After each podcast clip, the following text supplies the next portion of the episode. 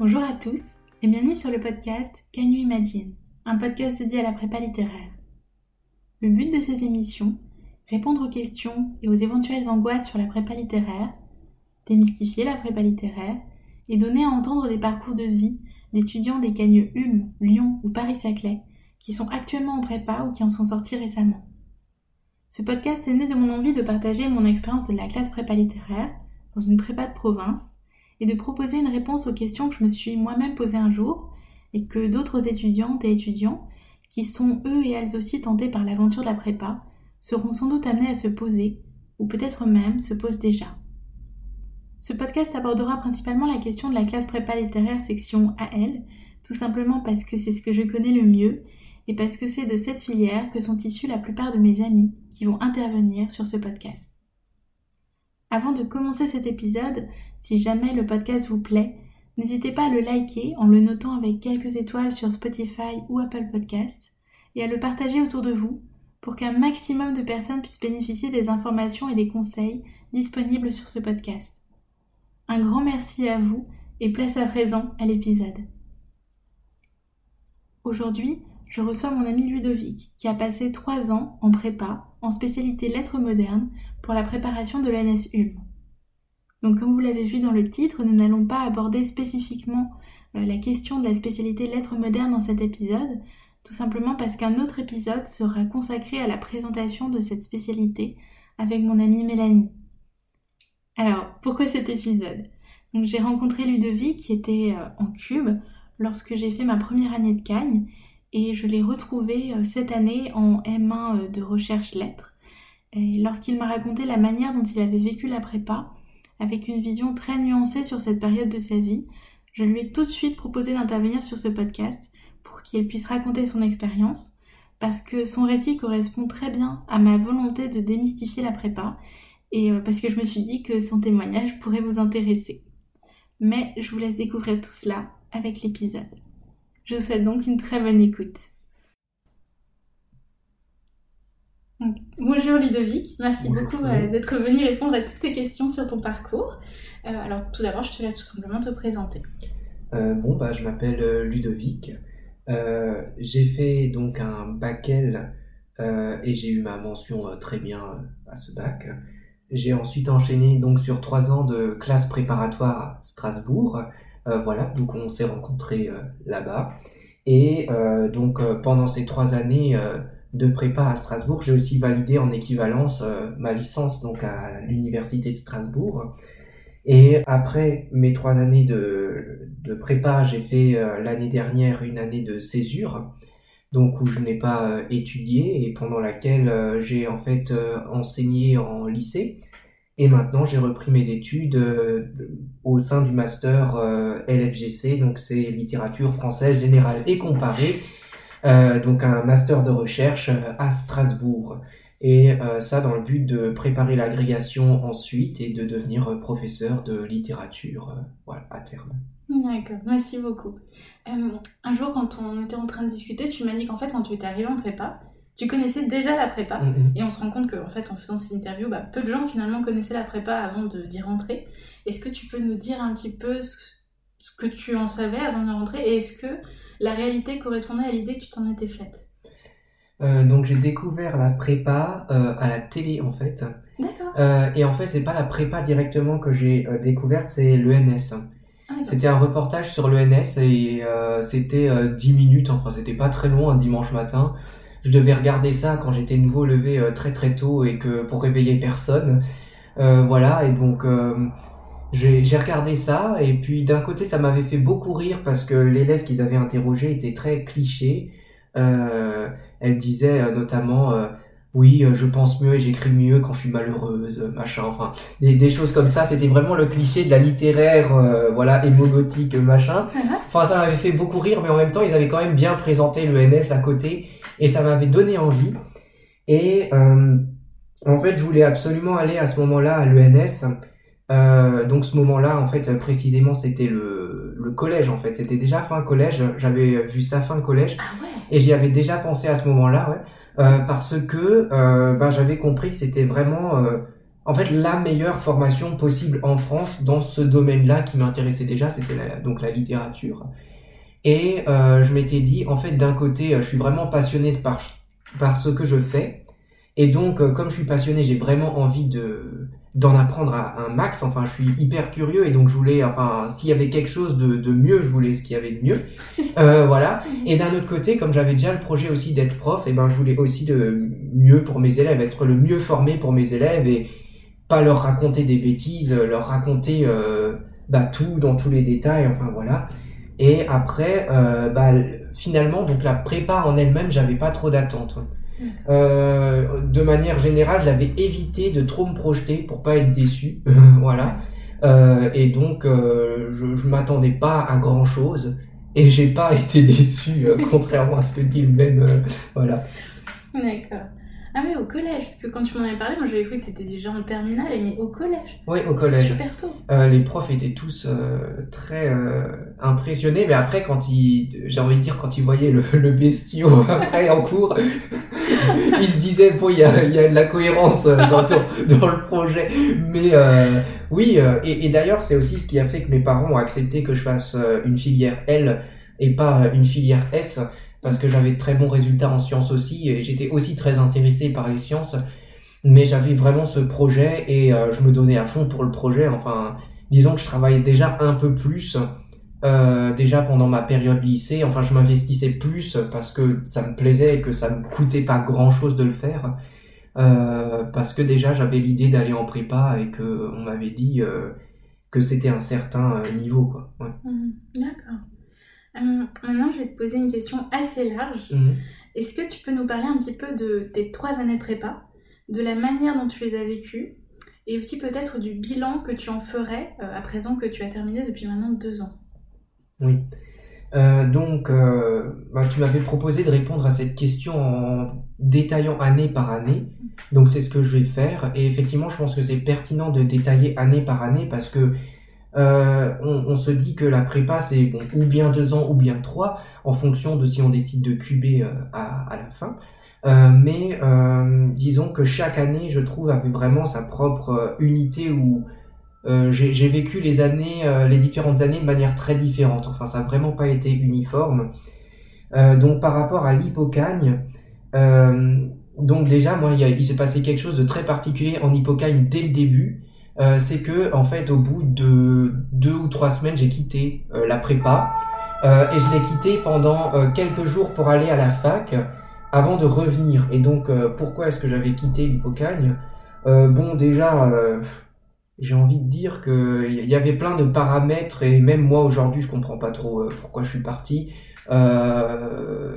Voilà, mais disons que l'une des raisons quand même euh, qui tient notamment à la prépa en elle-même et pas de contexte personnel, mais c'est surtout euh, pour ce, motif-là, c'était surtout que quand je suis arrivé en prépa, euh, j'ai trouvé que euh, finalement on voyait beaucoup de choses différentes sans vraiment s'attarder, euh, sans vraiment rentrer dans le détail. Euh, mais ça, enfin, j'expliquerai peut-être plus en détail après, mais c'est plus propre à la première année qu'à la deuxième euh, et à la troisième année. Mais là, j'avais l'impression qu'en première année, on prenait jamais le temps d'approfondir les œuvres ou d'approfondir vraiment un thème, euh, et ça me frustrait beaucoup. Et en même temps, euh, bah, je trouvais que le cadre intellectuel était peut-être un peu étriqué, c'est-à-dire au sens c'était très scolaire, mais vraiment très très très scolaire. Et en fait, moi à l'époque, comme dit, comme ça faisait des années que j'étais passionné de littérature et de philosophie, j'avais déjà une très forte identité euh, entre guillemets intellectuelle, sans donner trop de poids aux mots, quoi. Mais Mhm. mais je veux dire, j'avais déjà des goûts, des idées, euh, j'avais déjà une approche très personnelle et euh, la première chose qu'on m'a enseigné en prépa, c'est qu'en fait, il fallait donner un résultat rigoureux, méthodique, scolaire et ça m'a beaucoup remis en question au début, beaucoup blessé et je pense que c'est un peu par fierté aussi que je suis peut-être parti au début et finalement après, je me suis rendu compte que euh, la prépa euh, pouvait quand même m'apporter justement de ce point de vue-là. C'est-à-dire que je pense que, enfin j'y reviendrai, mais la, la méthode et la rigueur de la prépa, c'est vraiment certainement ce qu'il y a de, de plus bénéfique. Et donc j'ai appris un peu à, à mettre mon ego de côté, quand même à me dire que j'étais quand même juste un lycéen, quoi. Et peu importe ce que j'avais lu ou pensé déjà pendant plusieurs années avant, je, je, devais quand même revenir un peu à l'humilité, à la modestie et apprendre des choses et que et j'ai appris plein de choses. Et euh, ensuite, euh, bah, du coup, je suis revenu et l'hypo a été euh, génial. Enfin, l'hypocagne, voilà, a été génial. j'ai appris plein de choses et c'est vrai que j'ai compris qu'en fait, si on passait très rapidement d'un sujet à l'autre, c'était surtout pour en première année se former une base solide. Enfin, moi, je pense surtout à la littérature ou à la philosophie. On a vu plein de sujets différents, plein d'auteurs différents sans jamais vraiment consacrer beaucoup de temps, mais c'était justement pour qu'on puisse traiter tous les programmes après avec une certaine aisance en deuxième année. Et euh, finalement, ça donne une culture générale qui, qui, est vraiment pratique après dans la suite des études. Et ensuite, par rapport à la cagne, euh, là, la cagne, euh, bah, je dirais que c'est là que c'est la, enfin pour moi, c'est l'année la plus dure au sens du niveau requis. C'est-à-dire que souvent, euh, on, va, on va dire que le, la différence de niveau entre le lycée et l'hypocagne est énorme. Euh, D'une certaine manière, c'est vrai, mais euh, c'est encore plus vrai entre l'hypocagne et la cagne, je trouve. C'est-à-dire que le niveau d'exigence passe vraiment d'un cran, d'un bon et un cran qui est énorme. Voilà. Et en, général, je suis pas le seul à le penser. Enfin, on est, on est d'accord en général pour dire que le, le passage de niveau entre l'hypocagne et la cagne est assez terrible. Mm, ouais. pardon, je me permets. moi, pour moi, mon vécu, même entre la terminale et l'hypocagne, ça a été moins violent qu'entre l'hypocagne et la cagne. Je vole, si tu veux. Oui, c'est vrai, c'est vrai. Euh, après, euh, j'ai envie de dire, c'est aussi pas qu'une question de, tu sais, de quantité. C'est-à-dire que c'est pas juste que l'écart de niveau est plus grand, mais c'est aussi euh, le type de travail qui est demandé. Euh, là, on va vraiment travailler sur des programmes. Ça demande une mentalité particulière, ça demande un effort particulier sur toute l'année. Euh, et vraiment, on va aussi préparer un concours, des épreuves de concours avec la méthode du concours. Et donc, tout ça, c'est très nouveau et c'est très très exigeant. Et euh, c'est en fait c'est tout ça qu'il faut euh, qu'il faut acquérir et qui fait que l'année de Cannes elle est très très particulière.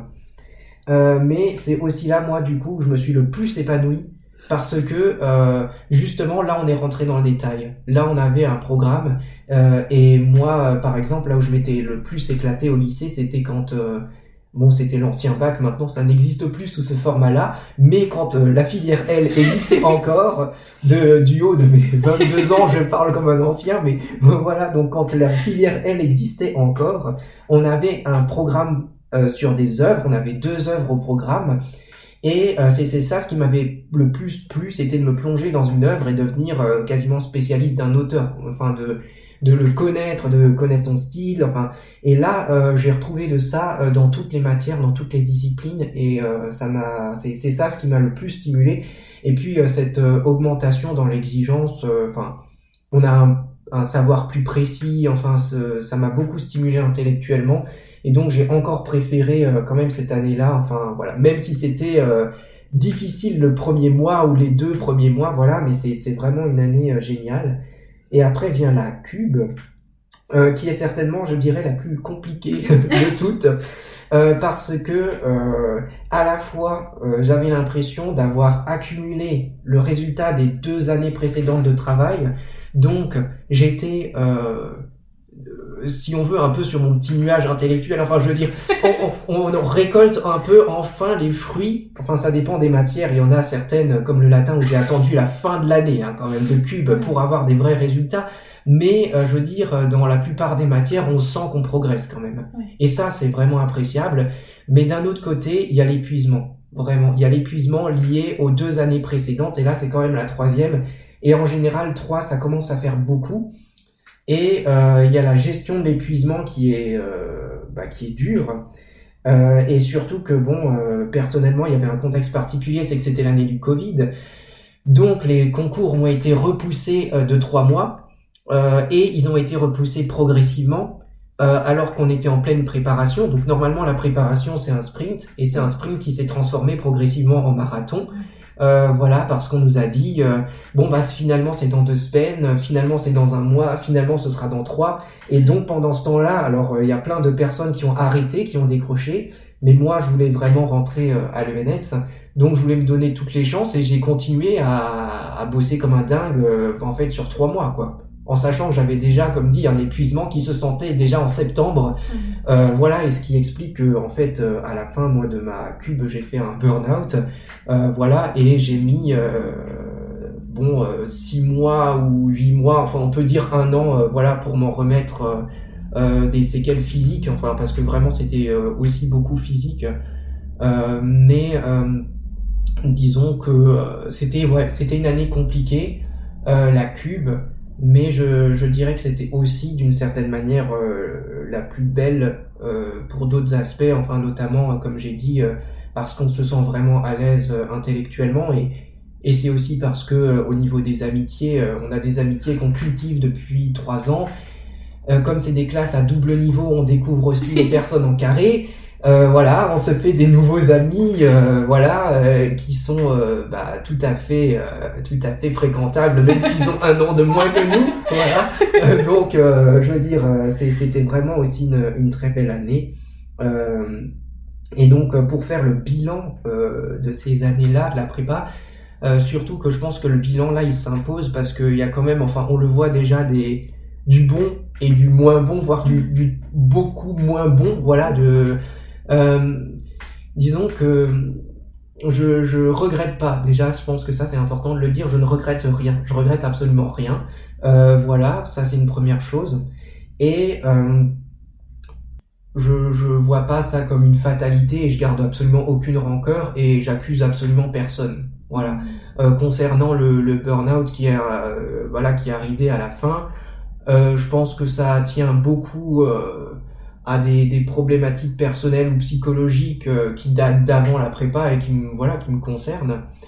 Et que la prépa, enfin le contexte de la prépa a un peu exacerbé, on peut dire ça comme ça, mais la problématique se serait posée un jour ou l'autre et d'une certaine manière, je suis content que que ça ait révélé euh, ça euh, tôt et puis ça me permet maintenant de m'épanouir beaucoup plus dans mes dans mes recherches, dans l'enseignement, etc. Enfin, voilà, donc euh, personne, enfin voilà, je voudrais pas effrayer euh, un auditeur ou une auditrice. Euh, voilà, je j'ai été très bien entouré aussi, donc ça s'est pas si mal passé que ça. Oui, juste pour dire quand même que tu étais sous-admissible à l'UNSUM, alors même que tu faisais des malaises pendant tes épreuves. Oui, C'est quand même important à souligner parce que tu n'en as pas parlé et je trouve ça quand même c'est vrai, oui, important. Enfin, ça montre aussi quelque chose, tu vois. Oui, bah, comme dit, euh, j'ai déjà ressenti les premiers symptômes d'épuisement en septembre, en début d'année. Euh, le, le burn-out au sens d'une démoralisation, je l'avais déjà en décembre. Euh, mes profs arrêtaient pas de me poser des questions. Ça va, ça va, t'es sûr En mars, j'ai dû faire une pause déjà d'une semaine parce que mon corps m'a lâché, mais complètement. Et après, j'avais des de plus en plus de problèmes de santé jusqu'à la fin, quoi et j'ai fait effectivement des malaises tous les jours euh, pendant les premières heures de d'épreuve. Euh, et euh, c'est là où je dis que j'ai été bien entouré. Enfin, j'avais des amis pour m'aider et euh, bon, on était surveillé par les profs de prépa. Et c'est grâce à des profs de prépa qui m'ont, enfin, qui me connaissent depuis trois, qui me connaissaient depuis trois ans et qui m'ont dit, euh, on, on, voit que tu souffres et on sait que tu souffres, mais on, on a été là avec toi pendant tous les efforts. Tu peux pas lâcher maintenant. Et c'est vrai que je l'aurais regretté toute ma vie, je pense, si j'avais lâché à ce moment-là, au dernier moment. Et euh, le fait d'avoir été sous A en ayant tout ça, c'est vrai que que oui, oui, oui, c'est c'est incroyable. Enfin, voilà, c'est, je veux dire, la prépa est incroyable parce que d'un côté, on euh, on se découvre des faiblesses, on se découvre des failles. Je pense qu'on se soupçonnait pas, mais on se découvre aussi beaucoup de forces qu'on soupçonnait pas. Et euh, moi, c'est ce que aussi je, je, trouve très bien avec la prépa, c'est qu'on apprend à se connaître soi-même euh, de bien des manières. Et, moi, je retiens surtout les bonnes, les belles. Et donc là, euh, j'ai appris aussi que je pouvais être euh, ouais, très, très résilient. voilà. Euh, même si après, évidemment, voilà, j'ai quand même payé le prix fort sur plusieurs mois par la suite. je pouvais pas j'avais des problèmes d'alimentation, euh, je pouvais plus manger assis, il fallait que je mange debout, euh, et je mangeais euh, sur une heure ou deux parce que je pouvais pas euh, manger trop vite, enfin, J'avais des, voilà, j'ai eu vraiment des séquelles physiques lourdes. Mais bon, c'est pour ça quand on reparlera des choses à faire différemment, je pourrais rajouter des choses pour éviter quand même d'arriver d'en arriver là. Voilà, je, il faut pas en arriver là, mais mais tout ça pour dire qu'encore une fois, voilà, il y a de ma part pas de regret ni de rancœur, euh, absolument pas quoi. Oui, oui, non, c'était pas par la prépa, mais mm, mm. ça a juste été un contexte qui a exacerbé quelque chose qui existait déjà. Oui, c'est ça. Après, je pense à une phrase que m'avait dit moi pour mon cas personnel, le professeur qui m'a dit c'est mieux que ça t'arrive maintenant pour ce concours-là mm. que par exemple pour l'agrégation où il y a un poste à la clé, où c'est vraiment à un professionnel. Alors que moi, ce qu'on m'a dit, bah, c'est que l'ENS, bah, c'est en fait, c'est parvenir à une école d'excellence, mais pour faire autre chose. C'est un mm. tremplin. Donc elle a dit c'est bien que ça arrive maintenant que plus tard. Donc je... Oui, oui, bien sûr. Et puis, d'une certaine manière, je trouve que c'est bien que ça arrive, entre guillemets, à un jeune âge. Parce que bon, moi, je connais des personnes qui ont fait des burn-out, mais plus tard, à 40 ans, 50 ans, on s'en remet quand même moins vite et moins facilement à ces âges-là. Euh, je pense que voilà, c'est bien de faire face euh, oui, à ces failles, à ces problématiques ou ces insécurités euh, à un jeune âge où on est encore capable d'adaptation et quand on est justement, euh, oui, entouré d'amis, euh, entouré de personnes qui vivent aussi la même galère. Hein, c'est d'ailleurs l'un des aspects positifs, enfin on pourra encore une fois en parler, mais l'un des aspects positifs de la prépa, c'est justement que on n'est pas seul et que on est souvent dans le même bateau, enfin on n'a pas tous les mêmes problèmes mais euh, on a toujours quelqu'un euh, qui a aussi des problèmes et qui peut euh, comprendre et entendre les nôtres quoi. Et, et, réciproquement, on peut entendre et comprendre ceux des autres, voilà. Alors tu as annoncé la question suivante, donc je vais maintenant te la poser. si c'était à refaire, est-ce que tu ferais certaines choses différemment? Oui, donc pour cette question, parce que souvent on me la pose quand, voilà, quand j'explique que j'ai fait un burn-out en prépa, etc. Euh, je dirais que déjà, je pourrais pas refaire la prépa dans cette vie-là. C'est-à-dire, je pourrais pas euh, cumuler une deuxième prépa, euh, même dans 10 ans ou dans 20 ans. D'une certaine manière, j'ai épuisé certains stocks au, niveau de la motivation. voilà, j'aurais plus la motivation pour faire une prépa aujourd'hui. voilà. Mais si dans une autre vie, si voilà, je devais refaire la prépa, je la referais, ça c'est sûr. Euh, mais je la ferai plus doucement, voilà, en mesurant davantage, euh, voilà, mon effort, et parce que euh, justement, en fait, ce qu'il faut comprendre, c'est que la gestion de l'effort, elle est très difficile à mesurer, enfin notamment pour certaines personnes, et surtout quand on est dedans, parce que en fait, vous allez avoir vos parents qui vont forcément, dans votre intérêt, vous dire d'arrêter de bosser, de dormir, de manger d'aller vous laver et de voilà tout ça c'est la vie, quoi. voilà la vie. Et puis euh, les profs pareil les profs vont vous dire euh, pareil reposez-vous etc même si d'un autre côté ils vous donnent plein de devoirs euh, juste avant et après ils disent mais reposez-vous quand même trouvez du temps entre pour vous reposer. Enfin tout le monde va vous dire de vous reposer mais d'un autre côté bah vous êtes le seul à travailler quoi et c'est vous qui devez fournir le travail. Et si vous voulez avoir toutes vos chances, bah forcément vous allez, enfin il va falloir faire des sacrifices parce qu'on peut pas travailler en prépa euh, dans la demi-mesure. Il y a vraiment beaucoup de travail et ce beaucoup de travail ne peut pas être fait euh, à raison de 10 minutes par soir, quoi. Donc euh, il, faut il faut beaucoup travailler, mais il y a quand même une juste mesure où il faut pas dépasser voilà, dépasser certaines limites. Et donc, si je le, si je le refaisais, je pense que je ne le ferais pas. Et notamment, il y a, il y a, en fait, il y a un moment donné où le travail devient contre-productif. C'est-à-dire qu'il y a un moment donné quand vous êtes trop fatigué, euh, quand vous êtes trop stressé, etc., quand ça vous monte trop à la tête, euh, il y a un moment donné où même le travail vous apporte plus rien. Et c'est à ce moment donné où euh, une pause en fait, vous fera plus de bien que toutes les révisions du monde, en fait. Voilà. Et donc, euh, je veux dire, euh, enfin, il faut, euh, voilà, vraiment, c'est important de faire des pauses. Et moi, par exemple, mon cas, c'est que personnellement, pendant trois ans, il n'y a pas un seul jour où j'ai pas travaillé. Pendant trois ans, moi, il n'y a pas un seul jour où j'ai pas juste ouvert un bouquin. Enfin, même pendant les vacances d'été, j'ai toujours, toujours, toujours fait un minimum.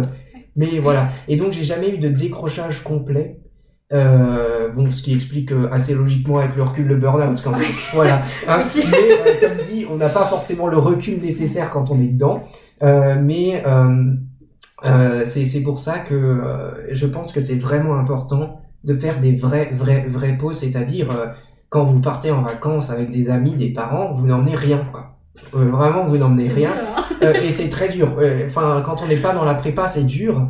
Mais parce qu'il y a un moment donné où, et ça, bon, voilà, j'en ai parlé avec des gens qui sont pas aussi psychorigides de travail que moi. Mais quand on sort de prépa, il y a un moment donné où on a du mal à retrouver la vraie vie où tu comptes pas chaque minute, chaque heure, et tu culpabilises plus de pas travailler pendant ton, tes périodes de temps libre. Parce que euh, il y a quand même un moment donné en prépa où euh, il faut, euh, c'est triste à dire, mais rentabiliser euh, chaque minute, etc. Et donc, euh, et donc, bah, c'est c'est c'est bien aussi d'avoir le recul ou la distance de prendre des pauses, mais totales, vraiment sans rien rien faire et sans culpabiliser entre guillemets de perdre du temps. Enfin, c'est un moment, c'est c'est un, tout un art de savoir perdre du temps et c'est un Proust qui le dit. C'est un Proust Voilà. qui le dit. Puisque bon, pour ceux qui, voilà, je l'ai pas dit en introduction, mais je m'appelle euh, Proust de nom de famille. Donc euh, voilà, c'était euh, un petit clin d'œil parce qu'on peut rire aussi quand même de ces choses-là. Mais voilà, c'est important de savoir perdre du temps et euh, d'une certaine manière, ce temps n'est jamais vraiment euh, perdu. Quoi. Ouais. Voilà. Euh, même bon là, enfin, on n'est pas en, en prépa, on fait pas de la recherche, mais personnellement, euh, là actuellement dans la recherche, la plupart de mes idées me viennent pas quand je réfléchis comme un sourdingue, mais quand euh, je prends des pauses et que ça me vient, voilà, involontairement. donc voilà, je, je pense que les pauses, voilà, je le referai avec beaucoup plus de Beaucoup pauses. plus de pauses. Ouais, des vrais breaks. Mm, D'accord. Merci beaucoup. Je suis d'accord Mm. avec toi. Il faut des vraies pauses. Moi aussi, j'avais le problème de. Pareil, l'été, je pense a pas un jour mm, où je n'ouvrais pas un livre, où je ne fichais pas quelque chose. Et, euh, bon, moi, j'ai pas fait de, de burn-out Mm. comme toi, mais c'est vrai que j'ai aussi fait peut-être plus de pauses pendant l'année parce que ça s'imposait en fait. mm, Avec le recul, là, je suis en train de me dire. Je crois que je faisais une semaine en août où j'essayais de ne rien toucher. Ça me revient maintenant, mais alors vraiment, euh, pareil, en vacances, j'emmenais euh, kilos de livres. Euh, puis c'est très très lourd. Oui, c'est ça. Mais euh, en, en plus, il y a vraiment un problème, c'est-à-dire que, euh, enfin, le, le problème des gens comme moi, éventuellement, euh, enfin voilà, je veux pas parler en ton nom forcément, mais euh, c'est quand on est passionné et que le travail et passion se mêlent. Euh, en fait, on ne compte pas ses heures. Euh, et euh, on, on- on- comme on le fait avec plaisir, euh, on se laisse vraiment emporter. Sauf qu'à un moment donné, euh, voilà, l'heure sonne, le corps est fatigué et euh, en fait, il faut, voilà, faut, faut des moments justement, c'est ça, avoir la distance, le recul et, et faire attention. Enfin, je leur dirais, mais à, à des signes, euh, voilà, de annonciateurs de, de fatigue ou voilà, faut pas attendre d'être dans le rouge vif pour euh, commencer à prendre des mesures parce que c'est trop tard à ce moment-là. quoi. Enfin, D'accord. Merci beaucoup. Euh, je voulais te demander, donc à présent tu es en master, tu as, je crois que tu ne l'as pas dit dans ton introduction, mais tu as commencé un master à la Sorbonne que tu as Oui. arrêté juste après la prépa Mhm. pour euh, ben, prendre du temps pour toi, Mhm. parce que tu, tu n'allais pas bien, et pour enseigner justement pendant cette Mhm. année. Et maintenant tu as recommencé une année euh, ailleurs, de master recherche euh, en lettres. Et donc je voulais te demander, avec ce recul que tu as, euh, qu'est-ce que tes études en prépa t'ont apporté pour la suite de tes études que tu peux constater euh, au quotidien? Euh, bah là, euh, c'est surtout, comme je disais, euh, la méthode et la rigueur, ce que j'avais eu beaucoup de mal à assimiler au tout début, et, et je me suis battu avec ça jusqu'à la dernière euh, minute, j'ai envie de dire. Euh, voilà, parce que j'ai vraiment une euh, un, un type de pensée euh, effusive ou créative, quoi. Enfin, je voilà, j'ai les idées qui qui voilà qui émergent, qui pop, euh, voilà comme ça, Euh, et donc c'est dur de canaliser euh, vraiment. Euh, et donc ça m'a appris quand même à être clair, à être rigoureux, à être précis. Euh, et ça, vraiment, bah, ça m'a beaucoup, ça me sert beaucoup aujourd'hui euh, bah, pour tous les types de devoirs qu'on nous demande de rendre à la fac. Même quand c'est un devoir où on nous dit, bon, vous nous donnez un essai en disant très vaguement, vous nous rendez quelque chose qui puisse donner une note sans nous dire que c'est une dissertation ou un commentaire, ça sert quand même, enfin c'est toujours apprécié que ce soit quand même construit. Euh, et surtout quand j'ai enseigné après, bah évidemment, euh, ça m'a permis d'enseigner euh, la dissertation et le commentaire euh, avec un minimum de légitimité euh, et surtout avec une grande clarté. Enfin, ça me permettait d'être vraiment compris par les élèves, même aujourd'hui dans les cours particuliers que je continue à donner. pour l'enseignement, c'est essentiel, quoi. Enfin, et je pense que c'est une valeur même. Là, pour la recherche, c'est une valeur scientifique. Enfin, c'est de la déontologie scientifique, c'est-à-dire que il faut être, on, écrit pour être lu, pour être compris par des gens. Et euh, le but de, des personnes qui nous lisent, c'est pas de nous déchiffrer comme un papyrus. Quoi. voilà, on ne doit pas écrire euh, comme du Mallarmé. Enfin, voilà, Mallarmé écrit très bien, c'est très beau. J'admire Mallarmé, mais euh, voilà, il y a des moments, des endroits pour écrire du Mallarmé et il y a des endroits pour écrire une dissertation rigoureuse et claire. Euh, même si d'un autre côté, euh, maintenant que je suis en faculté, je me rends quand même compte qu'il existe aussi d'autres méthodes. Euh, voilà, et quand je parlais de du caractère un peu étriqué ou scolaire de la prépa, ou plutôt, on va dire, un peu daté quand même, parce que c'est un, système, comment dire, d'élitisme euh, et, et avec les programmes, le NS, enfin ça correspond quand même à une vision de l'enseignement et à une vision de, des disciplines qui est datée quand même, faut le dire. Euh, et par exemple en littérature, quand on passe à la fac, ben, on découvre ce que c'est que la littérature comparée. Et je racontais euh, encore il y a quelques jours une anecdote à des amis où je disais que moi je suis venu première dissertation de prépa, euh, j'ai cité Lao Tzu dans ma conclusion, donc euh, Lao Tzu, philosophe euh, chinois de l'Antiquité, taoïste, etc. et c'était tout à fait dans le propos, dans le sujet, c'était sur le silence en littérature, enfin voilà. et on m'a dit non, c'est pas possible en prépa, parce que ce n'est pas un auteur français. Et moi j'étais tombé des nues, et bon bah maintenant à la faculté je suis très content parce que là, avec la littérature comparée c'est très valorisé, on est très content quand on fait ce genre de choses et donc, euh, bon, bah, c'est là où euh, la méthode de, la prépa a beaucoup d'avantages et a aussi ses limites. Mais je pense qu'il vaut mieux l'avoir dans son carquois, quoi, enfin dans son bagage, et être capable de le mobiliser quand il le faut, euh, plutôt que de, oui, de l'avoir jamais vu. Enfin, je pense que c'est plus simple euh, de faire comme ça, d'avoir cette rigueur de prépa, puis de prendre les autres méthodes en fac, plutôt que d'être en fac et après d'essayer d'acquérir cette rigueur par la suite parce que comme j'ai pu en discuter avec des personnes qui n'ont fait que la fac, euh, on leur donne très peu de cours de méthodologie, euh, du commentaire. Enfin, on a plein, on a une UE1 intitulée méthodologie, mais euh, bon, on fait tout sauf de la méthodologie. Enfin, désolé pour les professeurs qui s'en occupent, mais en général, eux-mêmes disent qu'ils ne comprennent pas trop l'intitulé. Enfin, bref, c'est plus une convention administrative. Et, finalement, en fac, on fait très peu de méthodologie euh, directement, euh, c'est estimé comme, comme étant un acquis, sauf que, comme dit, entre le niveau de commentaires qu'on attend au lycée et celui qu'on attend en fac, et notamment par exemple en master ou à l'agrégation après, il y a un écart évidemment de niveau qui est énorme. Et cette méthode, je dirais que les vrais cours, le vrai niveau, on l'atteint qu'en prépa en fait. voilà. D'accord. Merci beaucoup. Alors, je vais te poser maintenant une question qui n'a rien à voir.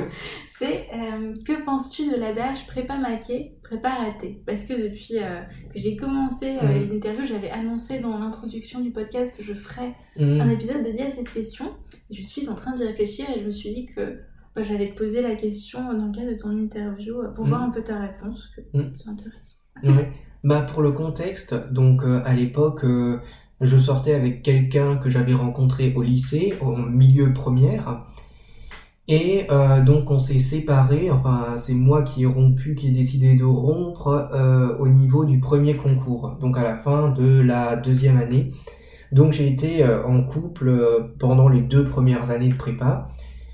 Et en fait, il se trouve que cette personne était en faculté et donc elle comprenait pas trop que je passe autant de temps sur mon travail. Et euh, bon, il y avait aussi tout un tas d'autres facteurs, d'autres variantes euh, qui étaient plus euh, personnelles, qui tenaient à nous deux, mais ça a été quand même un facteur de tension parce que cette personne qui n'était elle-même pas en prépa ne comprenait pas vraiment, oui, que je puisse pas lui accorder autant de temps que elle, elle le voulait, quoi.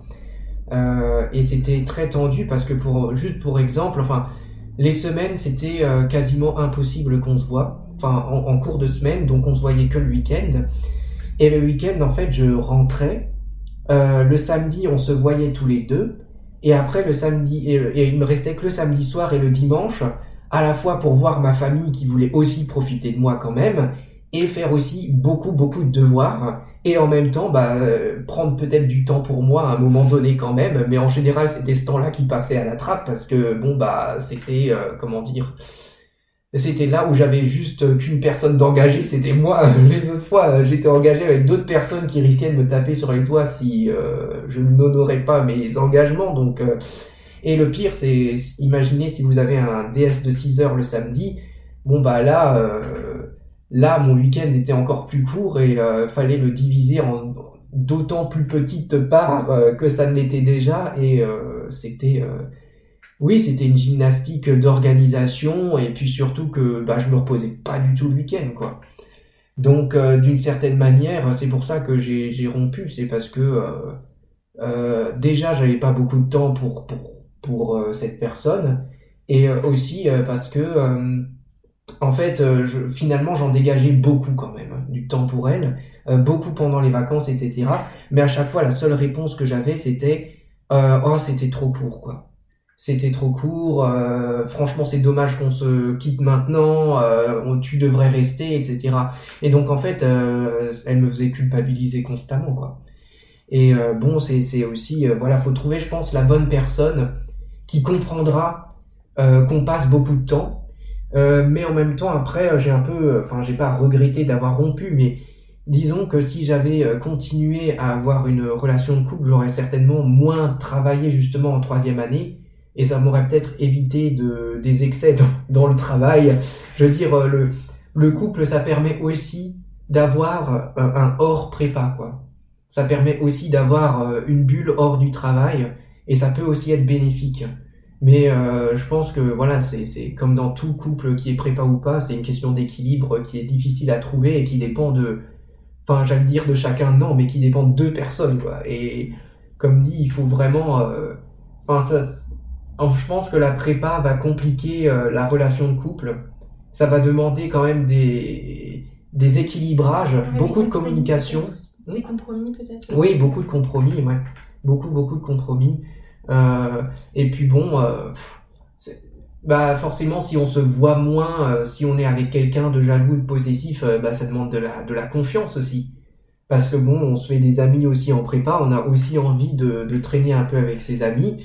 Euh, c'est sûr que si on se voit pas beaucoup et qu'il y a un problème de confiance, euh, bah il y a de la suspicion constamment. Euh, et ça, c'est aussi, enfin moi c'était c'était mon cas. J'étais avec quelqu'un de de très très très possessif et de très jaloux et et bon bah voilà fallait se justifier constamment voilà et puis bon alors que il y avait absolument aucun voilà, aucune raison pour elle de, de, s'inquiéter. Euh, mais euh, c'est euh, voilà, c'est là où des moments, enfin c'est pour ça que moi j'ai rompu, c'est qu'à un moment donné, je me suis rendu compte que ça me faisait plus de mal à moi et de mal à cette personne.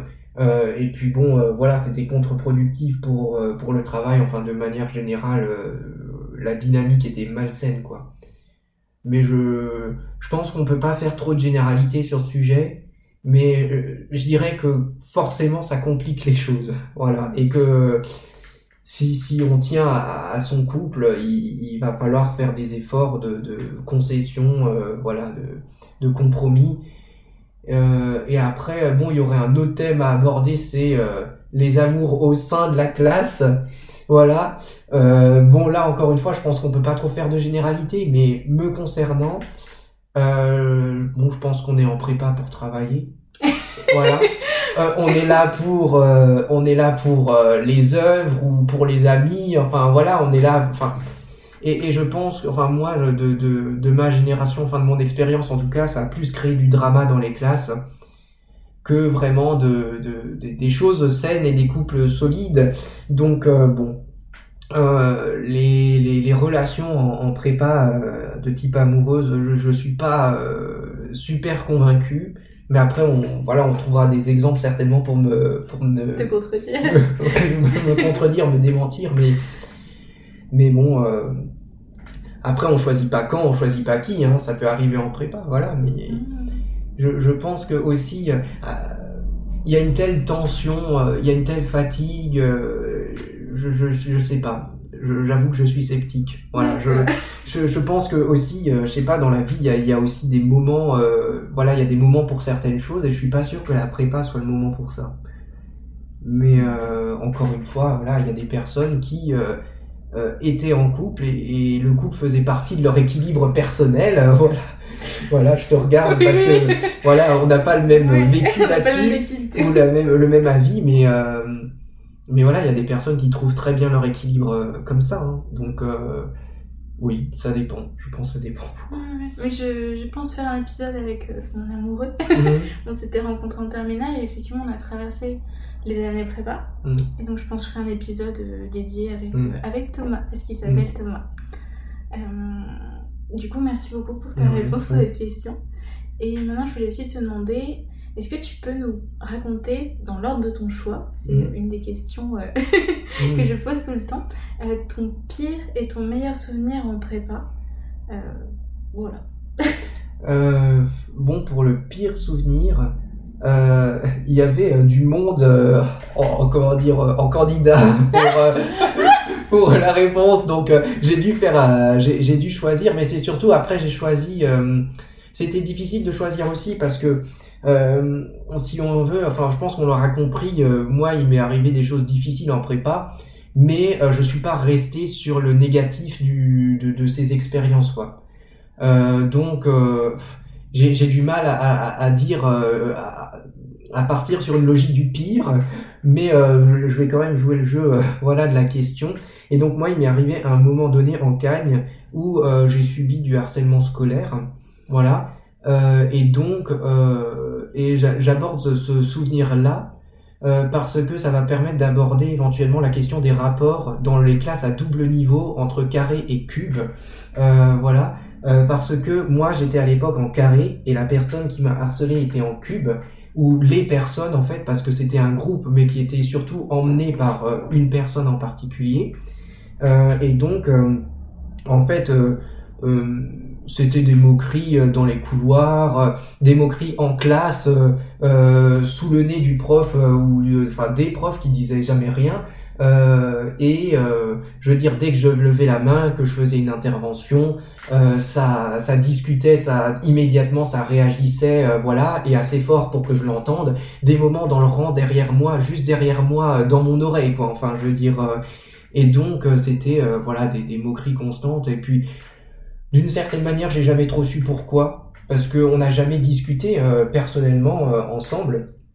On se connaissait pas en fait, hein, euh, je veux dire, et la plupart des choses que qu'on me reprochait, en fait, s'ils avaient simplement discuté avec moi, ils auraient su que que j'étais pas la personne qui croyait quoi mais mais d'une certaine manière bon j'étais j'avais assez de détachement parce que je me rendais bien compte que bon eux d'une certaine manière ils se fédéraient en tant que groupe autour de ça.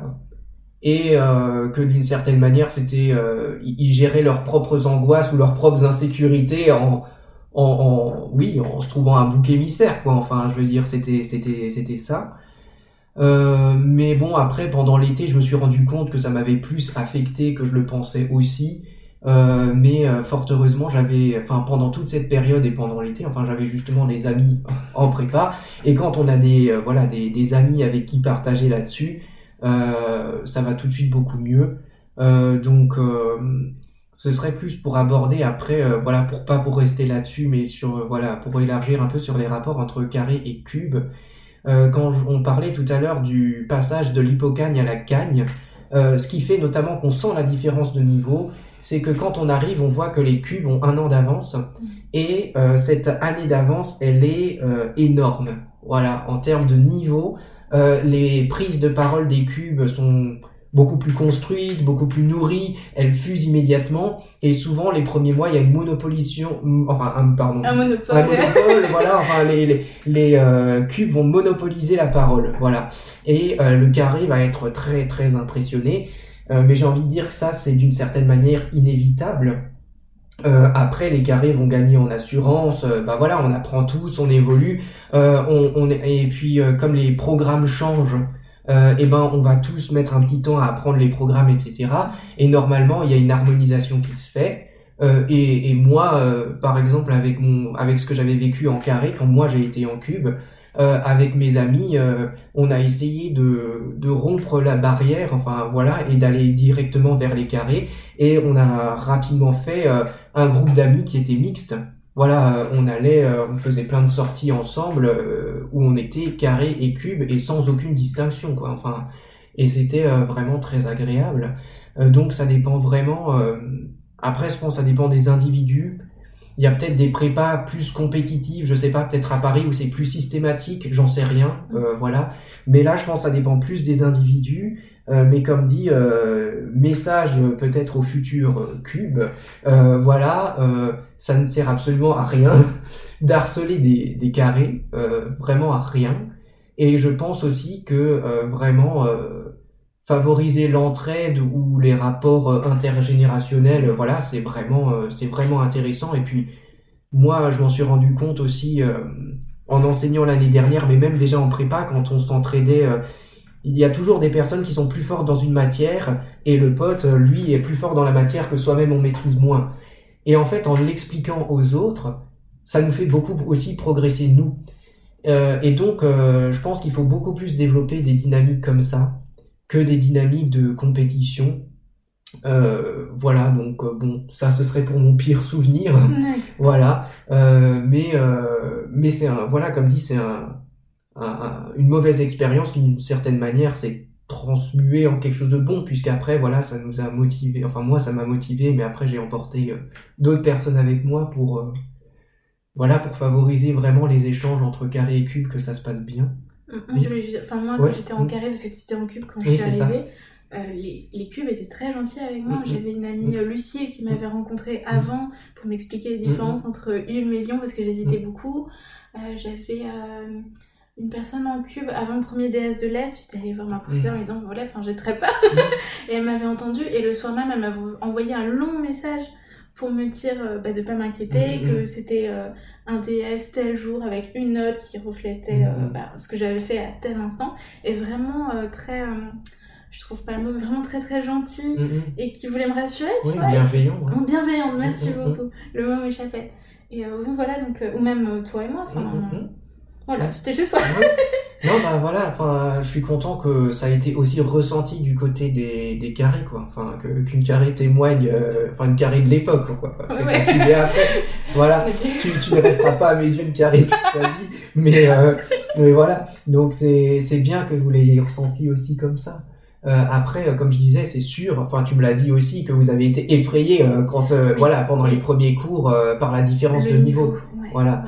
Vous étiez très nombreux. Oui, aussi. Alors, il y avait plus de mm. cubes dans ma classe euh, de cagne que mm. de carrés. Oui, c'est ça. Ce qui est énorme. Oui, c'est ça. Ça arrive rarement, mais il y avait beaucoup, beaucoup de cubes. Euh, et c'est sûr que aussi il y a une différence, enfin il y a une différence en fonction des cours, en fonction des professeurs qui vont s'appuyer sur les cubes ou pas. Parce que voilà, ça rappelle tout de suite des souvenirs, on va citer personne, mais voilà, il y a des professeurs qui s'appuient exclusivement sur les cubes, et ça c'est une question de, j'ai envie de dire, de mentalité ENS ou pas, c'est-à-dire que soit, enfin il y a des profs qui font cours pour tout le monde, et il y a des profs qui font cours juste pour ceux qui vont à l'ENS. Voilà. Euh, parce que le but pour eux de la prépa, c'est d'envoyer des personnes à l'ENS, d'avoir un maximum de, de, résultats, et donc euh, on va faire cours pour eux. Et donc euh, ça les dérange pas d'interroger uniquement les cubes, parce que logiquement les cubes sont ceux qui ont le plus de chances pour aller à l'ENS. Voilà. Euh, et donc ils vont éventuellement s'appuyer sur les plus forts des carrés. voilà, sur un ou deux carrés, et, et, puis vont laisser les autres suivre ou pas, voilà, et puis bon, euh, je pense que, comme dit là encore, euh, faut pas s'arrêter euh, à ça. Et puis dans ce genre de cours-là, bah, il faut garder la motivation autant que possible, essayer de, suivre le rythme, essayer de prendre ça comme une émulation et bah voilà, pas hésiter à voir des gens sympas parmi les plus forts qui sont prêts à, passer un peu de temps quoi. Enfin voilà, parce que bon, c'est vrai qu'après on a plusieurs types de, de têtes de classe, voilà, mais nous, on avait quand même des têtes de classe euh, qui étaient euh, prêtes à partager et qui restaient humaines, voilà. Euh, parce que c'est vrai qu'après, bon, bah moi, quand j'ai été harcelé, c'était par les têtes de classe, quoi. Et qui, bon, enfin, moi, c'était les hypothèses de mes amis, mais qui très certainement avaient peur en voyant un carré poser des questions et être à l'aise à l'oral, qui avaient peur certainement de se faire voler une place, peut-être. c'est Voilà. c'est ridicule. Voilà, c'est ridicule. Donc comme je le dis, il faut vraiment pas favoriser ce genre de voilà de comportement compétitif ou oui de rivalité. Enfin, ça ne sert absolument à rien. Voilà, c'est Après, c'était rare hein, les cours où Mm. Un professeur s'appuyait exclusivement sur Mm, les mm. cubes. Là, je, Oui. je sais à, à quel cours tu pensais, mais vraiment, c'était oui, oui, pas du tout la majorité. C'est hein. plus une exception et euh, voilà, encore une fois, sans citer personne, ça ne concerne plutôt des professeurs vieille école formés à une pédagogie euh, prépa, euh, voilà. Et la plupart, enfin voilà, partent à la retraite, sont partis, vont partir, voilà. Donc je pense que c'est des comportements qu'on verra de moins en moins, voilà. Euh, ça et d'autres choses du style euh, rendre les notes par ordre, enfin voilà, c'est, J'ai jamais eu. voilà, moi j'ai eu, mais justement, Ah oui. euh, voilà. Ah oui, tu as eu. Oui, oui, Voilà. Donc euh, les voilà, c'est ce, ce, ce genre de professeurs euh, partent à la retraite euh, et j'ai envie de dire c'est pour le mieux d'une certaine manière. Euh, voilà, c'est c'est pas le genre de pédagogie. Enfin, je pense vraiment que c'est pas productif. Voilà. Et sinon, pour passer au meilleur souvenir, qui est, euh, voilà, pour passer sur une note plus positive, enfin, positive, Euh, disons, le, le contexte était euh, donc la fin de ma cube. Euh, la toute fin de ma cube, j'étais déjà très très malade, mais vraiment, c'était vraiment une période où j'étais physiquement très très faible. Pour dire, voilà, on approchait des concours, et moi, en fait, ce qui se passait à ce moment-là, c'est que, euh, honnêtement dit, je faisais euh, mon épreuve, enfin, en gros, je faisais mon malaise en début d'épreuve, je grattais euh, pendant 4 heures qui me restaient après mon malaise, et après, je dormais. Enfin, en- vraiment, littéralement, je dormais d'une épreuve à l'autre, quoi. Euh, et en fait, euh, il se trouve que mon anniversaire tombe chaque fois en fin d'année, euh, et mes potes, enfin, au départ, c'est, ils m'ont organisé un anniversaire surprise, quoi. Et euh, en fait, bah, pour moi, c'est le meilleur souvenir parce que euh, j'étais vraiment au fond du trou, quoi. J'étais vraiment dans, dans- dans une dèche terrible, pas possible. J'ai jamais été comme ça, quoi. Vraiment en PLS, euh, mais au sens propre. voilà, c'était ma position habituelle, voilà, de tous les jours. Et donc, en fait, je veux dire, c'était génial, quoi. Parce que bon, on, est allé au resto, mais évidemment, comme j'ai dit, j'avais des problèmes pour m'alimenter euh, terribles. Donc, euh, j'ai pas trop euh, résisté au resto, mais après, euh, on, on s'est pas trop attardé, on est allé marcher, etc. Mais voilà, j'ai vu, enfin, tous mes amis étaient réunis, ce qui était assez rare parce qu'on était nombreux, mais tous mes, mes amis étaient réunis dans une même pièce. Euh, et en fait, bon, on fêtait mon anniversaire, mais on était aussi là parce que c'était la fin d'année, c'était certainement la dernière fois qu'on réussissait à tous se réunir et et en fait, j'ai vu euh, tout le meilleur de mes années euh, en, en- voilà en une soirée quoi. Et c'était vraiment euh, très émouvant parce que euh, moi, ma prof de lettres de lycée me disait, euh, tu verras, tu te feras tes meilleurs amis en prépa. Et moi, je me disais, euh, ouais, faut peut-être pas. Enfin, faut- je, je, je me disais, je me ferais certainement des amis, mais je vois pas quelle raison ferait que je me ferais mes meilleurs amis là-bas, quoi. Mhm. Euh, et euh, finalement, euh, euh, moi, je reste ouvert à des nouvelles amitiés, euh, évidemment encore aujourd'hui. Mais euh, c'est vrai qu'on tisse des liens particuliers, quoi. Euh, des liens euh, hyper solides. Euh, et voilà, c'est des gens que j'oublie pas et que j'oublierai jamais, quoi. Enfin, je veux dire, c'était, voilà. Enfin, pour moi, les, les amitiés suffiraient à, rattraper absolument tout, quoi. Enfin, c'était. Voilà, c'était un très beau moment, et puis il y en a eu plein d'autres, quoi. Mais celui-là, c'était celui où on était tous réunis, donc euh, je choisis celui-là, voilà. C'était juste après les concours, du coup. Ouais, juste après, ouais, les concours. euh, Il y avait peut-être une épreuve le même jour, enfin, bon, parce que, bon, comme je suis né dans cette période-là, j'ai toujours eu le bac, euh, le, NS pour mon anniversaire, euh, voilà. C'est, c'est, voilà, je suis ravi à chaque fois de, de passer une épreuve le jour de mon anniversaire, voilà. Mm. D'accord. Merci beaucoup. Ouais. Je voulais te demander, alors tu en as un petit peu parlé, tu as dit que tu lisais beaucoup pendant l'été. Mm. Et je voulais te demander comment est-ce que tu avais préparé euh, tes entrées donc en hippocagne, en cagne et en cube. Et euh, te demander surtout s'il y a eu une évolution dans tes méthodes de travail Mhm. entre ces différentes années. J'ai beaucoup évolué. Euh, parce que, bon, alors avant euh, l'hypocagne, euh, j'ai fait plein de lectures qui étaient conseillées, parce qu'on avait une liste de lectures à faire, donc euh, bah, j'ai lu ce qui m'intéressait. Et en fait, entre l'hypocagne et la cagne, j'ai à peu près fait la même chose, au sens où on avait des programmes, et j'ai lu ce qui me plaisait, parce que je me disais, c'est quand même les vacances, je vais lire ce qui me plaît. Et après, j'ai changé, en fait, entre la cagne et la cube. parce que je me suis rendu compte que, euh, en fait, il fallait être un minimum stratégique. Voilà, un minimum malin. Et en fait, euh, le choix malin était euh, de faire l'inverse, c'est-à-dire que euh, l'été, euh, c'est éventuellement le moment pour travailler ses points faibles, parce que euh, surtout en cagne et encore plus en cube, on n'a pas le temps de travailler les points faibles. On n'a pas le temps de prendre une matière où on a vraiment un retard, parce qu'on a tellement de travail partout que, bon, moi j'avais un retard par exemple en anglais et en latin, et parce que les profs nous disent on n'est plus là pour faire la grammaire. Euh, voilà, enfin, du moins en anglais, ils nous disaient ça. En latin, on fait beaucoup de grammaire, mais euh, en latin, j'avais un problème pour les traductions. Enfin voilà, donc fallait que je fasse du petit latin.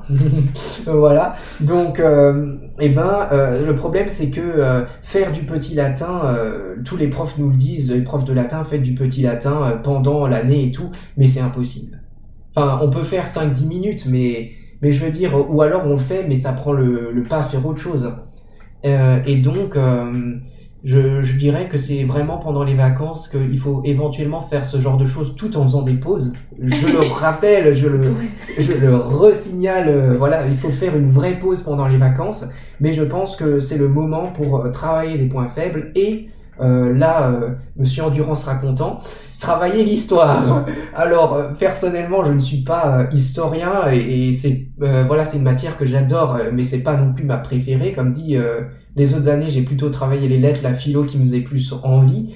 Mais euh, il faut aussi dire que je me suis rendu compte avec les plusieurs années que l'histoire est le programme le plus lourd, mais incontestablement le plus lourd. C'est ce qui demande le plus de connaissances par cœur. Surtout à Ulm, on a un Ouais. double programme. C'est ça. Et donc, euh, en fait, tout simplement, euh, on n'a pas le temps pendant l'année de mémoriser euh, tout, en fait, un programme d'histoire. Donc, il faut vraiment commencer avant. Et aussi, comme ça, quand on a le cours, en fait, on sait déjà de quoi le professeur parle et on n'a plus qu'à intégrer les informations supplémentaires ou s'il y avait une période qui n'était pas claire, ça redevient plus clair, enfin, et on lit d'autres choses.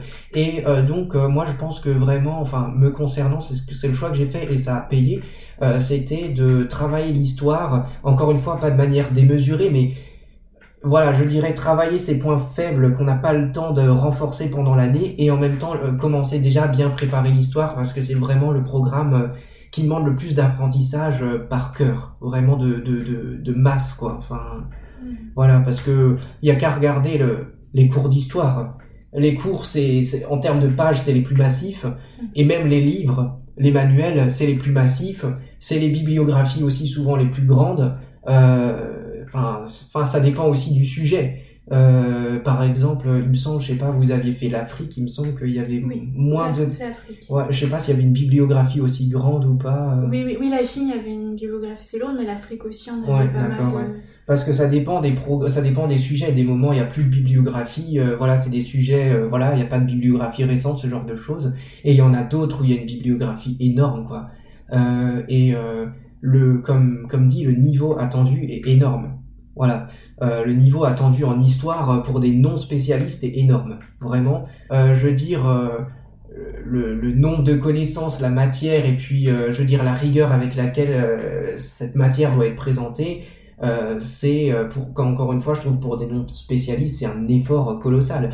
Moi à la fin je suis devenu quand même hyper spécialisé dans le communisme en Chine avant avant la prise de pouvoir de Mao. Je veux dire euh, quand même, je veux dire euh, parce qu'à la fin de l'année on faisait des exposés etc.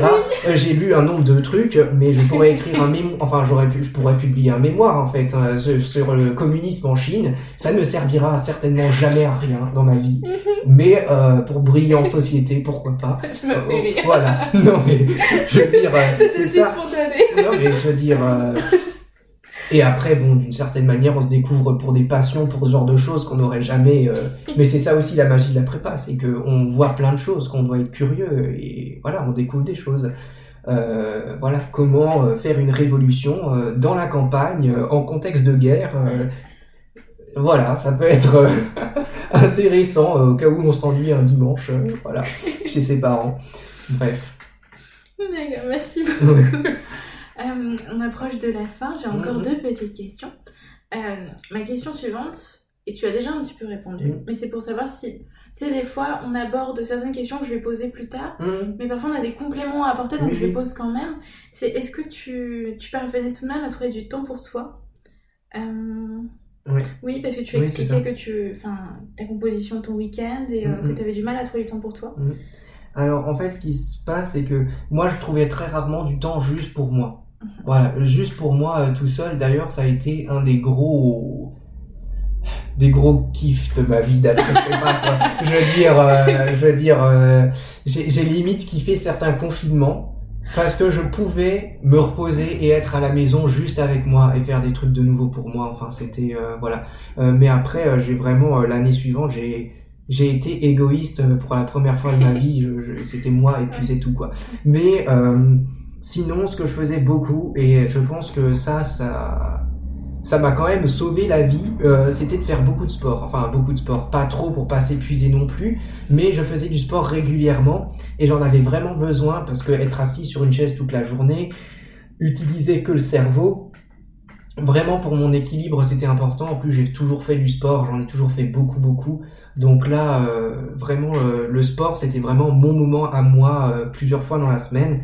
Et euh, sinon, euh, je faisais beaucoup de choses en famille ou avec des amis, et notamment avec les amis, on faisait du basket toutes les semaines. Alors, euh, on avait un niveau éclaté. Vraiment, on était éclatés. Euh, ça faisait bien rire les gens qui venaient toutes les semaines euh, aussi et qui avaient un gros niveau, euh, voilà, qui avaient euh, les euh, les t-shirts avec les, les noms de basketteurs derrière et tout. Nous, on était des, des on jouait plus au rugby qu'au basket en fait, limite. Mais euh, voilà, c'était un moment convivial. euh, on sortait, euh, on prenait l'air et le soleil, et puis on- ça, ça, on riait bien, ça nous faisait du bien. J'avais aussi à l'époque un groupe voilà de, de prière euh, où pareil on partageait des repas. Enfin voilà, le, le fait en fait de faire des activités en groupe, ça, comme dit, ça me donnait euh, une motivation, un engagement en fait pour justement m'obliger à faire des pauses. Voilà. Donc euh, c'est ça ce qui était efficace et puis euh, d'une certaine manière je me détendais aussi beaucoup plus quand j'étais en groupe parce que euh, bah, quand on est seul on, finit toujours par ruminer euh, ce qui nous préoccupe, le boulot quand c'est pas terminé, etc. Donc là quand on a des gens avec qui discuter et se marrer, euh, voilà c'était plus agréable. Et puis voilà le week-end, euh, le week-end je trouvais toujours un temps pour pas, enfin voilà pour passer du temps avec mon frère, voilà et pareil là. Je veux dire, des moments, faut quand même faire des trucs un peu abrutissants pour euh, détendre les neurones et donc bon bah jouer aux jeux vidéo ou pareil faire du sport. euh. Donc j'arrivais quand même à en trouver, mais euh, justement peut-être pour les gens qui comme moi ont du mal à s'en accorder à eux, si si on fait en groupe, ça peut voilà ça peut être une motivation supplémentaire et bon voilà. Et puis moi c'était comme ça que je m'amusais le plus aussi. Voilà. D'accord, merci beaucoup. Et j'ai enfin une question finale. Est-ce que tu aurais des conseils à donner à de futurs euh, hippocagneux ou hippocagneuses et à de futurs euh, préparationnaires? Donc j'entends par là des, des conseils, euh, ça peut être de méthodes pour faire face au stress, pour appréhender au mieux euh, son année, tous les conseils qui te viennent à l'esprit. Mm, mm. Bah, là, je reprendrai déjà euh, les conseils qui ont été donnés de manière éparse euh, tout au long de notre euh, entretien. Euh, déjà, comme dit, je répète, faire des pauses, c'est hyper important. Et encore une fois, des pauses radicales, c'est-à-dire vraiment euh, pause, c'est vous n'avez pas un bouquin ouvert à côté ou un podcast France Culture. Enfin, j'adore France Culture, justement, j'adore. Mais rien en rapport avec le travail. Mais quand je dis pas en rapport, voilà, c'est vraiment une zone, euh, j'ai envie de dire, aseptisée euh, à la culture, quoi. Enfin, je veux dire, voilà. Et puis, je pense que pareil par rapport à la fatigue, euh, on apprend à se connaître progressivement. Et là, détecter tout de suite les premiers signes. Enfin bon, moi j'ai mes signes personnels, mais c'est pas les mêmes signes pour tout le monde. Mais je veux dire, euh, quand on commence à sentir des vertiges, euh, c'est peut-être que bon, voilà, on va arrêter. euh, Là maintenant, il faudrait quand même, euh, voilà, arrêter. Et, parce qu'il vaut mieux, euh, comme on dit souvent, prévenir que guérir. Enfin, je veux dire, c'est plus facile, euh, par exemple, de, de louper, euh, on va dire, allez hop, une après-midi de cours pour vraiment faire une bonne sieste et se reposer, plutôt que de, hum, bah, de louper toute une semaine après, voire un mois, parce que euh, on a grillé euh, le, bout de la corde, quoi. Et après, euh, bah pareil pour les relations entre élèves. Aussi, voilà, entraidez-vous. Voilà, enfin, faites-vous un maximum d'amis. voilà, c'est c'est ce qui rend l'expérience de la prépa sympa. Et puis voilà, la compétition, pour moi, ça n'a aucun sens. Quoi. Enfin, la compétition, en fait, moi, je pense que là, on va rentrer dans un conseil qui est pour le coup nouveau. C'est c'est d'abord avec soi-même. C'est-à-dire que euh, il faut arrêter de regarder les notes des autres, de regarder le classement dans la classe. Euh, ça sert absolument à rien parce que en fait, euh, en gros, chacun a sa marge de progression. Chacun en est à, un moment donné de sa progression, quoi. Et en fait, les défis qu'on gagne, c'est des défis qui sont à notre hauteur, quoi. Donc, du type, là en latin, pour l'instant, j'en suis là euh, j'ai encore du mal sur tel et tel point, bah, je vais progresser quoi sur ces points-là. Et euh, en fait, il faut se fixer des petits objectifs qui sont réalisables et qui du coup sont euh, qui procurent une satisfaction. Voilà. Et il faut voir en quelque sorte un peu petit. Et c'est aussi pour ça que je dirais tout de suite que donc déjà la compétition c'est avec soi-même, pas avec les autres, parce que ça sert à rien de se fixer les objectifs des autres ou de fixer des autres qui sont très loin. Et de l'autre, je dirais aussi les notes. Euh, les notes, bon, moi déjà, je serais pour qu'elles soient supprimées tout bonnement et simplement du système scolaire, mais euh, je pense que je peux toujours rêver. Euh, mais du coup, en attendant qu'elles soient supprimées, eh ben, l'idée ici, ce serait plutôt de dire que la note, c'est vraiment pas ce qui importe. ce qui importe, c'est la remarque du professeur. Ce qui importe, c'est pourquoi il n'y a pas eu bon la note maximale et surtout, du coup, quel était le point qui n'a pas été acquis. Et c'est ça le plus important, c'est de... En fait, j'avais une prof euh, qui disait ça, vous pouvez faire toutes les erreurs que vous voulez, mais ne refaites pas la même. voilà. Et donc, le, le plus important, c'est euh, une copie. En fait, ça sert à rien alors à ce moment-là de venir le samedi si vous apprenez pas des leçons concrètes de votre copie. Voilà, ça sert à rien de faire des tests et tout. Enfin, si c'est juste pour avoir une note et une bonne note, ça, sert à rien. Donc d'ailleurs que ce soit en prépa ou ailleurs en fait, hein. le plus important c'est de progresser et pour progresser il faut prendre compte des remarques. Voilà, et c'est les remarques qui comptent quoi. Euh, et donc euh, moi ce que je faisais à la fin et c'est ce qui m'a fait le plus progresser par matière, j'avais une fiche avec toutes les remarques. Voilà. Et donc euh, en latin toutes les erreurs que je faisais je les avais répertoriées. Euh, en euh, philosophie, pareil pour la, pour la méthode, toutes les remarques de méthode, pareil, j'avais une fiche et je révisais ça avant chaque test. Et euh, c'est la dernière chose que j'ai révisée avant chaque épreuve pour les différentes matières, pour enlever des petites tics, pour voilà des petites manies ou, ou, ou, voilà pas oublier certaines choses. Donc ça c'est vraiment ça c'est vraiment un conseil pratique euh, et aussi, voilà, euh, comme dit, tu le disais tout à l'heure, une note, c'est vraiment un instant T d'une progression. Donc, euh, il faut pas désespérer d'avoir une mauvaise note. J'ai envie de dire, même à la fin de l'année. Même à la fin de l'année, la dernière note avant le concours, euh, si elle est si elle est loupée, elle est loupée. Euh, ça, ça présage rien de la note du concours. Enfin, il y a, le mm. concours, il y a des surprises. Ouais. Ah, c'est une petite anecdote sur mm. ma tata euh, qui avait passé l'ENS aussi, mm. enfin le concours de l'ENS. C'était il y a des années. Mais pareil, elle avait une note. Elle était angliciste, elle avait une note très très basse à son dernier DES avant le concours, donc c'était pas du tout de bon augure. Et bah, finalement, elle était admissible. Donc ça veut rien dire. Ouais. Et même, je crois qu'elle avait eu 3. Mais je crois que c'était vraiment une note voilà, qui, qui, lui avait mis un sacré coup au moral et finalement, bah, c'était, c'était pas l'épreuve du concours, mm. elle a eu une note très différente finalement. Ouais. Voilà pour illustrer. Oui, bah, bien sûr.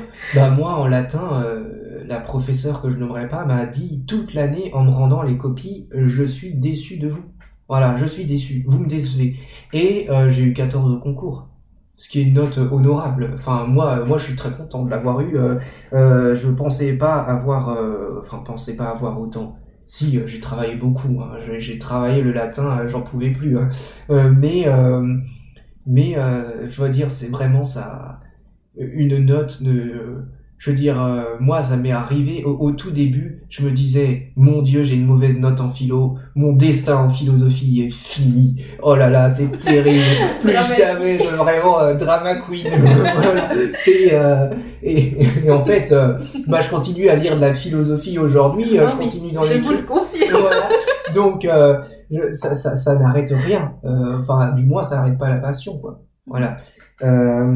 et sinon, justement par rapport à l'idée de, travail, je pense que aussi, moi, une distinction que je fais beaucoup pour moi et que j'ai beaucoup euh, partagé et qui a beaucoup marché euh, j'ai l'impression de vendre un produit, mais euh, voilà, qui a beaucoup marché cette méthode, c'est différencier vraiment aussi le maximum de l'optimum. en fait, là, là, du coup, philosophie, c'est Leibniz qui fait ça, mais Leibniz, donc dans sa Théodicée, nous dit que nous vivons dans le meilleur des mondes possibles. Et donc là, euh, d'une certaine manière, il s'agit en prépa d'être euh, meilleur élève possible. Mais du coup, euh, ce meilleur, en fait, c'est pas le maximum, c'est pas un absolu au sens d'une perfection. Voilà, faut pas chercher à être parfait. L'optimum, c'est l'idée que vous avez des capacités qui sont les vôtres. Vous avez des limites physiques, vous avez des limites mentales et aussi, surtout, vous avez des limites de temps pour les révisions. Et en fait, vous devez faire votre mieux, le meilleur, mais dans ces limites-là. Et ça sert à rien de se surimposer un idéal de perfection qui est en fait juste inhumain. Parce que euh, ça, je veux dire, ça semble logique, mais inconsciemment, souvent, on se dit, euh, faudrait que je fasse ci, ça, ça, ça, et en fait, on désespère parce qu'on se dit, j'y arriverai jamais. Et donc, euh, moi, ce que je fais encore aujourd'hui et qui m'aide beaucoup et que je faisais en prépa, c'est je me disais, bon, j'ai DS d'histoire samedi, euh, il y a euh, grosso modo 150 euh, pages à réviser. J'ai trois soirées. voilà. Donc parce que évidemment j'avais d'autres trucs à travailler avant et tout, mais objectivement j'ai trois soirées. je calcule le nombre d'heures que j'ai par soirée, j'en ai quatre. Allez hop, 5 si je rogne un peu sur mon sommeil, mais il faudrait pas trop. du coup, bah ça veut dire que j'ai concrètement 4 heures pour 50 pages chaque soir. Voilà. Je veux dire, c'est très rationnel dit comme ça, mais en gros, euh, ça, ça force un peu le trait juste pour dire que euh, on a il faut travailler de manière réaliste. Voilà, on a un temps imparti pour faire les choses. Euh, et il faut pas culpabiliser ou vouloir faire plus que ce qu'on peut faire dans un temps imparti, quoi, et dans des limites qui sont humaines. Voilà, c'est et, pareil pour par exemple les bibliographies, etc. Euh, ça sert à rien de se précipiter à la bibliothèque universitaire, d'emprunter 10 livres et, de vouloir absolument tryhard euh, comme ça pendant deux semaines pour ficher 10 livres, ça, ça, ça marchera jamais quoi. Donc euh, il faut être réaliste. Et sinon, bah, dernier conseil pour la conclusion, bah, je dirais que le plus important pour moi, c'était premièrement déjà le plaisir. Faut prendre du plaisir à apprendre. Alors, il n'y aura pas toujours du plaisir, hein, ça c'est clair. Il y a des moments, ça se fait un peu dans la douleur, mais il faut prendre quand même, il faut qu'à un moment donné, il y ait du plaisir. Euh, Peut-être pas forcément dans toutes les matières, pas forcément tout le temps, mais il faut qu'à un moment donné, il y ait une passion. Enfin, moi, je suis vraiment passionné et je crois que c'est ça ce qui pousse à, euh, voilà, à, à pas regretter les sacrifices qu'on fait.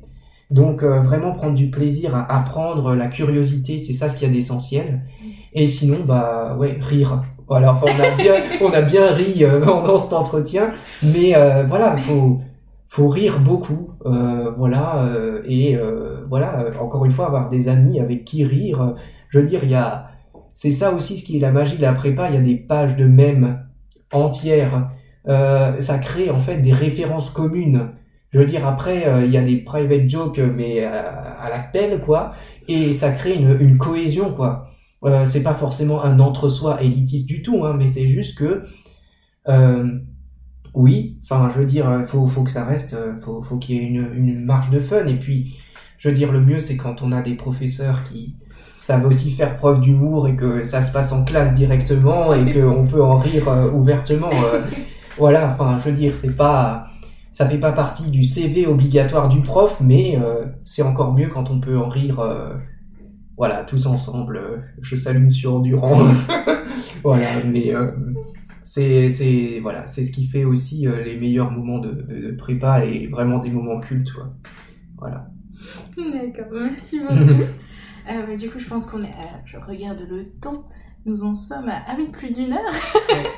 bon, bah, je veux vraiment te remercier d'avoir pris le temps de mm-hmm. répondre à toutes ces questions. J'ai trouvé ça vraiment très très intéressant. Et puis tu as abordé euh, voilà, des problématiques qu'on n'avait pas du tout encore abordées sur le podcast. Euh, tu as parlé du harcèlement scolaire. Euh, tu as parlé ben, du coup de prépa maquée, prépa ratée. Mm-hmm. Et ça, j'essaierai du coup de faire un autre épisode dédié au sujet. Mais c'était super intéressant d'aborder la question. Et euh, merci pour ben, d'avoir raconté ton expérience euh, et les moments difficiles parce que ben, voilà, t'en as traversé pas mal quand même pendant Mm. tes années prépa.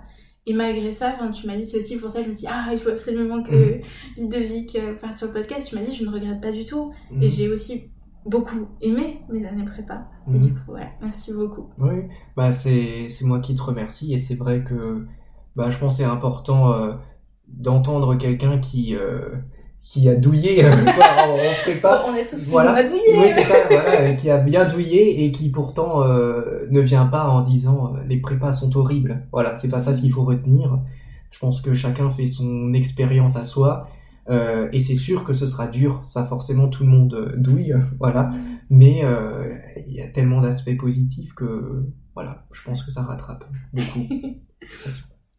Bon, merci beaucoup. De rien. Et euh, je vous remercie, euh, je, je vous dis merci à vous si vous êtes encore là, si vous êtes allé jusqu'au bout de cet épisode.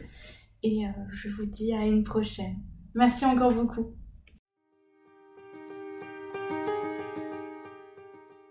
Merci beaucoup d'avoir suivi cet épisode. N'hésitez pas à vous abonner à Can You Imagine pour être informé de la publication des prochains épisodes ou à laisser un commentaire pour pointer ce qui pourrait être amélioré, ce qui vous a semblé bien tel quel et pour suggérer des contenus d'épisodes qui pourraient vous intéresser en lien avec la prépa littéraire. Merci beaucoup et à très vite dans un prochain épisode.